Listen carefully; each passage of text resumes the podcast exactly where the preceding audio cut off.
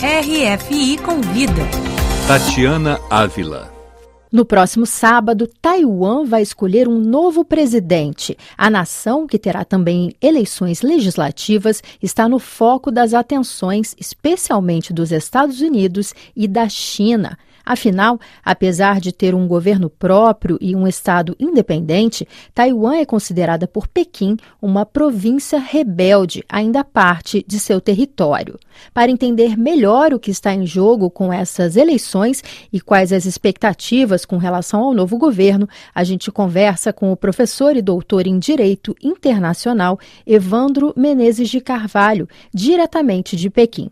Professor, o que podemos esperar dessas eleições, especialmente as presidenciais em Taiwan nesse sábado? Bom, ela está sendo uma, uma eleição é, basicamente né, disputada pelos dois partidos mais relevantes, né? além do terceiro partido mais novo, Partido do Povo de Taiwan, né? mas a disputa mesmo está sendo entre o DPP, né, o Partido Progressista Democrático, se a gente pode traduzir assim, e o Kuomintang, né, que já tem uma longa tradição na relação com o Partido Comunista da China, né, com sinais de, de vantagem ainda né, da, do Partido que está hoje no poder. É, mas sempre essas eleições elas é, geram hoje um, um, sempre esse debate a respeito do futuro da relação da China né, continental, da República Popular da China com Taiwan, ainda mais no contexto agora que estamos vivenciando, né, de, de uma relação mais tensa entre China e Estados Unidos. Mas os três candidatos, ou pelo menos os dois que importam, né, têm se manifestado é, no sentido de que não pretendem pretendem levar a agenda separatista adiante. Isso já era esperado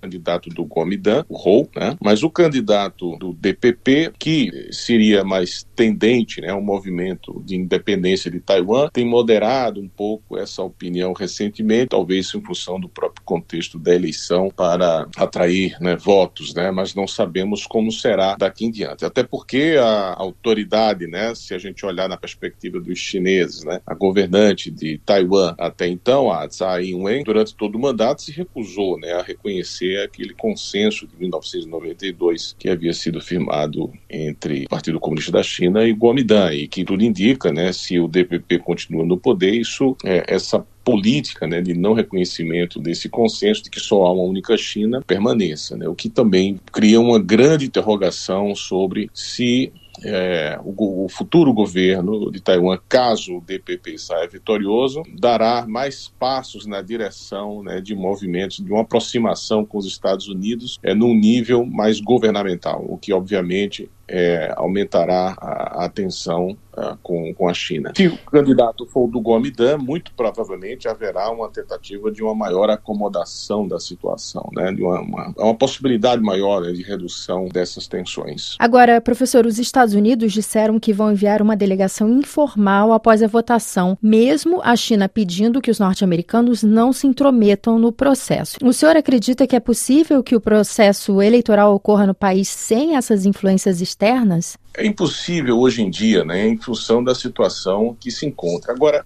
a, situação ela de Taiwan com China, ela é uma situação que está congelada desde 1949 até aqui. Ou seja, quando se termina, é, ou pelo menos quando há uma, uma definição daquela guerra civil no sentido da vitória do Partido Comunista da China sobre o território continental, como você sabe, né, os nacionalistas foram para Taiwan. Desde então, estamos falando aí dessa relação Partido Comunista da China e Kuomintang. Desde então, ambos alegavam governar toda a China. Então, os nacionalistas desde Taiwan diziam que eles é que governavam toda a China e os comunistas desde Pequim diziam não, que eles que governavam toda a China. A questão principal era quem é que governava a China. Para o Partido Comunista, essa China é a República Popular da China. Para os nacionalistas, é a República da China. Né? Muda o nome, mas a pretensão de governar todo o território da China permanecia. Então, o que acontece? Tanto que isso é corroborado pelas duas forças políticas em 1992 né, de que, do consenso de que só há uma única China.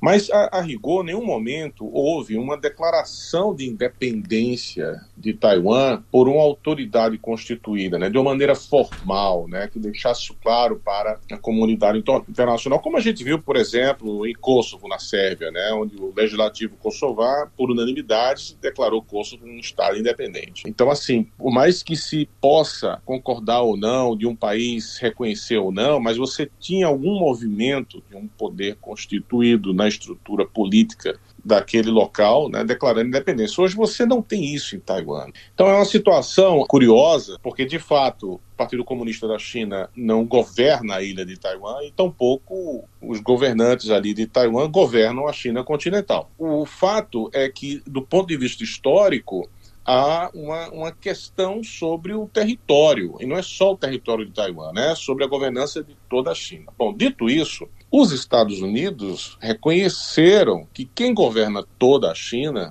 são os comunistas desde Pequim, isso em 1979. Então, para os Estados Unidos, bem como para o Brasil, o princípio, e, e inclusive reconhece o princípio de uma só China. Então, a, a, ida, por exemplo, há pouco tempo atrás, da Nancy Pelosi, né, como representante de um poder, né, do poder legislativo a Taiwan, ou o envio né, de, de recursos pra, de armas, ou essas missões, eu particularmente entendo que elas são claramente uma intervenção externa em assuntos internos, no caso dos Estados Unidos.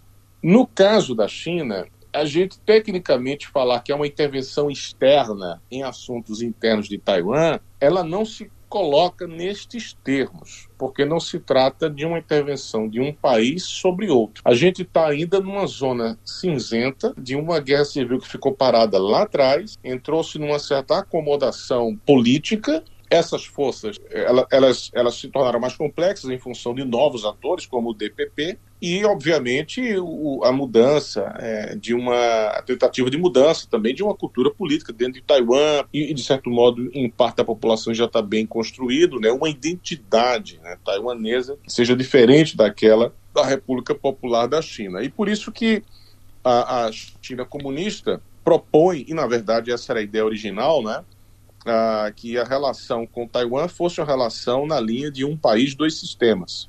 É curioso que os candidatos atuais é, em Taiwan eles é, estão é, sinalizando neste momento da eleição né, de que não, não, se, é, que não tem a pretensão de declarar a independência.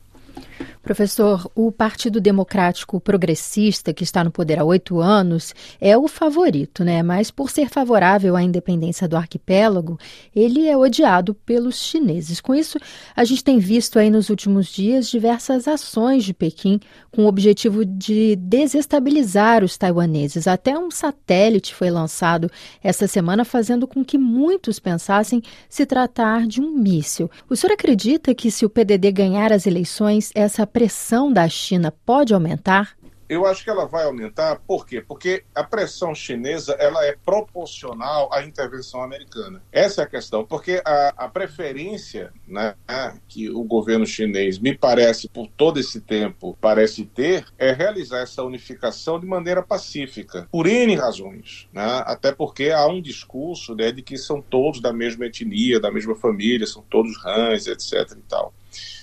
E, de fato, é, se, se a economia chinesa né, continua sólida como está hoje, apesar dos problemas, mas é uma economia pujante, segundo uma economia do mundo, né, 18 trilhões de dólares e tal, é, com o tempo, né, é, este fator econômico e os laços pessoais, assim aposta o Partido Comunista da China, é, seriam os elementos, vamos dizer assim, para estabelecer essa vitória, a vitória final, né?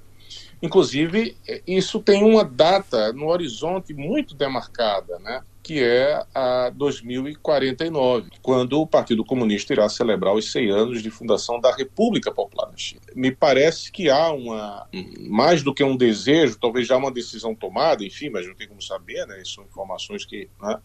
Mas de, de que isso se resolva até 2049. Porque aí se cumpriria, vamos dizer assim, um, um, dos objetivos maiores do Partido Comunista. Né? Essa, na verdade, é a meta principal do Partido Comunista nesse século XXI. Né? Sim. Quando se fala em, em a China hegemônica, dominar o mundo, ela não está com essa. Isso é, ela não está com essa preocupação para esse século XXI. Né? A, a prioridade dela, que está em primeiro lugar, é essa questão de Taiwan. Então, a vitória do Partido Democrático Progressista é, é, vamos dizer assim, é uma vitória é, de que, que indica né, que o direcionamento político de Taiwan é, e da autoridade de Taiwan vai ser no sentido da busca de sua independência, ou, ou de pelo menos não deixar que essa unificação ocorra é, em nenhuma hipótese, vamos dizer assim, né? E a vitória do Guamidã reduziria essas tensões e animosidades e, naturalmente, isso seria do agrado do Partido Comunista que conta com esta possibilidade de fazer com que o tempo, a economia, as relações entre os entre os dois lados, né, na, na, parte do comércio e etc., possa lá na frente mudar a opinião pública de maneira, vamos dizer assim, irresistível, né, que seja favorável à unificação. Isso seria, acho que, o desejo maior. O, o problema todo é a intervenção dos Estados Unidos. Né? Quanto mais os Estados Unidos sinalizam que, que, que querem a independência de Taiwan, naturalmente isso é, aumenta a pressão sobre Pequim, e, e, o risco de uma, de uma ação militar de Pequim sobre Taiwan está diretamente relacionado a, ao grau né, de, de, de, ação dos Estados Unidos dentro de Taiwan. Né? Muito obrigada, professor Evandro Menezes de Carvalho, pela sua participação aqui no RFI Convida.